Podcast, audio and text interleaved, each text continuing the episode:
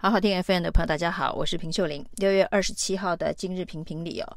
来谈谈这一场总统大选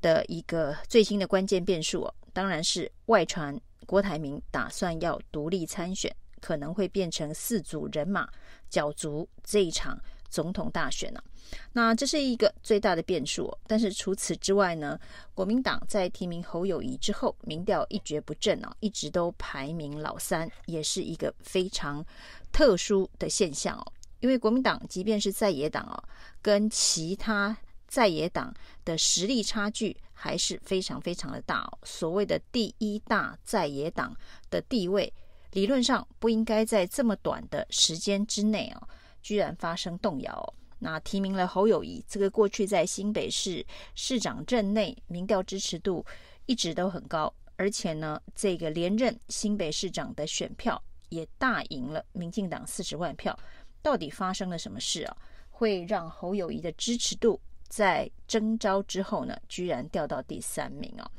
那有一种看法是哦，就是有关于啊，目前整个萨卡都状态之下，因为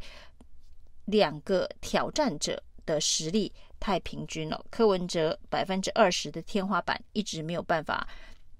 被打破，于是呢，四三三格局会是这一场选战到最后的一个投票的格局哦。那如果是四三三这样子的格局的话，那代表无法政党轮替哦。赖清德还是站在一个最有利的位置上面。那显然呢，选民是很想要突破改变。这样子的一个格局哦，那在有这样子的一个强烈的愿意愿要推动这样子的改变的时候，那看起来目前比较能够引领风潮的柯文哲就赢得了有高度希望能够政党轮替声量的这个支持者，在民调上面呢表态支持他。那再加上柯文哲这一段期间以来的作为哦，也表现出一种态度，就是他非常期待政党轮替哦。那期待政党轮替的作为里头，包括他率先丢出联合内阁。当然，他知道这个民众党是一个非常小的政党，非常。呃，跟国民党比起来，实力有很大差距的一个在野党哦，所以他知道，即便他当选总统，也绝对不可能是规划旁体啊，所以他很早就抛出哦，假设他当选总统的话，绝对是一个联合内阁。那之前呢，也回应了，呃，这个黄国昌说他最想担任的职务是法务部部长，这样子的一个说法，就是他如果当选的话，也期待。让黄国昌能够当法务部部长。柯文哲的策略呢，就是联合最多可能的朋友，那组成一个跨政党光谱的联盟。那共同的目标呢，就是下架民进党。其实这个策略的这一个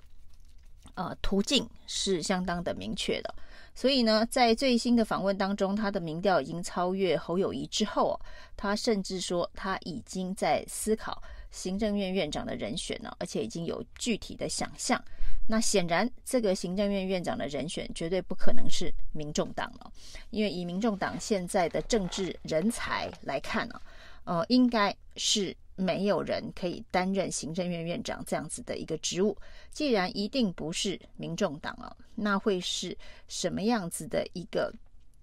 政治？或者是其他领域的专业人士，就让大家有很大的想象空间了。那这个无限的想象空间，就是一个往外策略联盟，找到更多盟友的一个非常好的策略。那代表呢，柯文哲不断的在试出如何扩大民众党既有基础以外。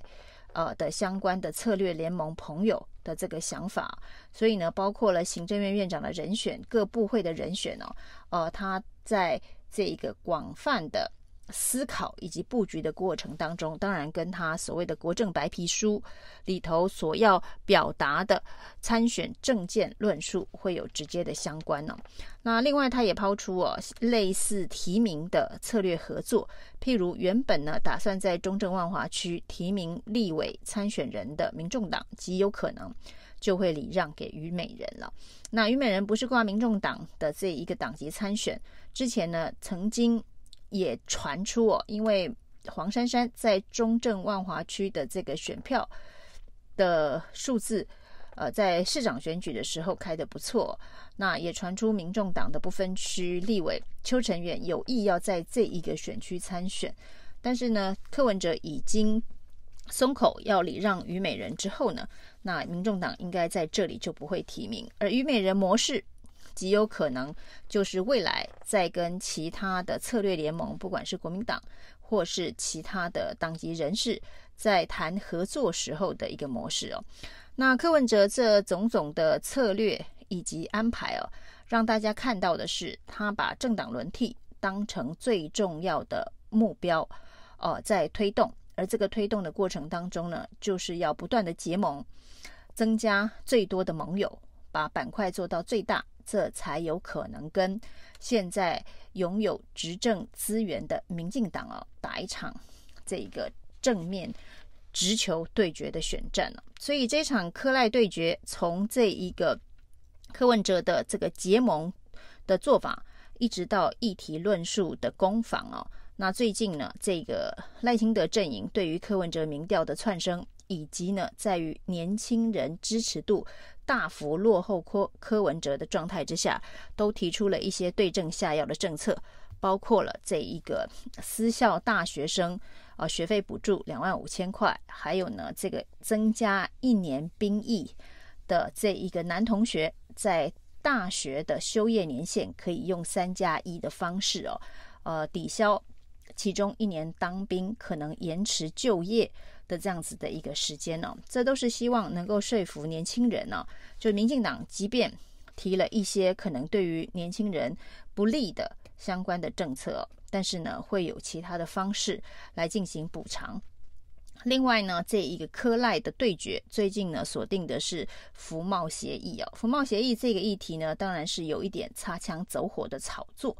因为呢，在最早是媒体报道柯文哲的国政白皮书里头可能会提重启服贸协议哦。那国政白皮书目前还没有完整的面世。那柯文哲也坦诚，的确讨论过相关的议题哦。不过呢，民进党的这一个认知作战当然是非常的强大，已经呃让柯文哲变成是一个力主立刻恢复服贸。谈判的总统候选人当成是主要政见在催打。那当然呢，柯文哲整套论述的逻辑是先有两岸监督条例的通过，通过之后呢，根据货贸、服贸的顺序重启谈判了。那在两岸监督条例的这一个呃公开透明的原则是当年太阳花的主要的诉求之一哦。不过后来呢，民进党啊、是以这个两岸人民关系条例已经修过法了，可以取代两岸监督条例这个方式哦，想要糊弄混过去哦，那以至于到现在呢，呃，是完全没有进度。但是呢，主打服贸这一题啊，就是打柯文哲打算重启服贸这一题，代表赖清德从参选之后呢，不断的希望能够洗白对于两岸关系。的这一个角色，他不是一个台独工作者，他是一个和平工作者。所以呢，抗中保台在第一时间改成和平保台。那在现在重新的跟柯文哲进入服贸战场的攻防啊，包括了这个一旦开启服贸谈判，台湾可能会有四百万人年轻人失业等等的这个意识形态攻防，代表赖清德呢，现在似乎又在两岸路线上面做了局部的调整哦，也许是之前冲太快哦，快到说想要跟习近平一起共进晚餐，呃，快到让民进党内的基本教义派哦，基本上是晕头转向之后呢，现在又重新回到民进党呃抗中保台的这个路线上，不过走回抗中保台的路线。又告诉年轻人兵役必须延长哦，这整个呃人设必须要重新的界定，选战论述的路线需要重新的定位。那这都是下一波的这个柯赖对决最有可能会杠上的戏码，就是这个有关于两岸之间的关系、美中台的关系啊，啊，民进党扮演的这个角色。以及挑战者柯文哲的切入的攻防啊，那这都是呃有可能会影响柯赖对决选票的转移哦。那在这些论述战当中，可以明显的看到哦，侯友宜基本上是被边缘化。就是呢，相关的论述很多是柯文哲抛的议题哦，那有一些是赖清德丢出来的话题，那攻防的焦点也是在柯赖两人呢、那即便侯友宜提出一些相关的批判，左右开弓，但似乎都没有这个呃有效的这个抢占媒体的版面哦。那再加上呢，七月十六号，包括了黄国昌跟馆长要办一场这个公平正义、司法居住正义的大游行哦。柯文哲第一时间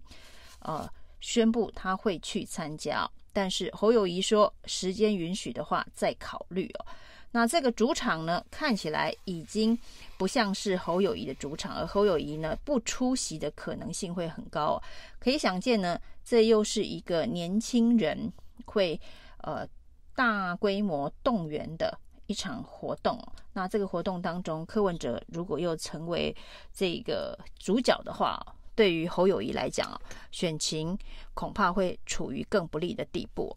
那以目前侯友谊团队对于选选战的反应的速度跟能力哦，连一向最挺侯友谊的沈富雄都说看错了。那侯友谊团队似乎没有办法处理这样子的一场。总统大选了，那侯友谊本人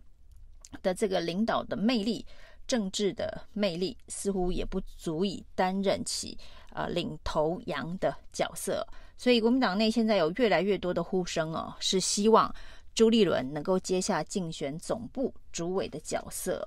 至少侯团队没有办法打这样子的一场总统大选哦，朱立伦至少得带着国民党的整个党机器。组织机器下去帮忙啊，那才有机会跟柯文哲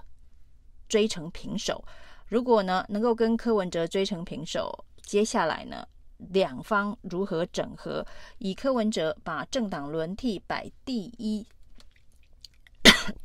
角度来看的话，那也许蓝白还有机会整合，共同下架民进党。以上今天的评评理，谢谢收听。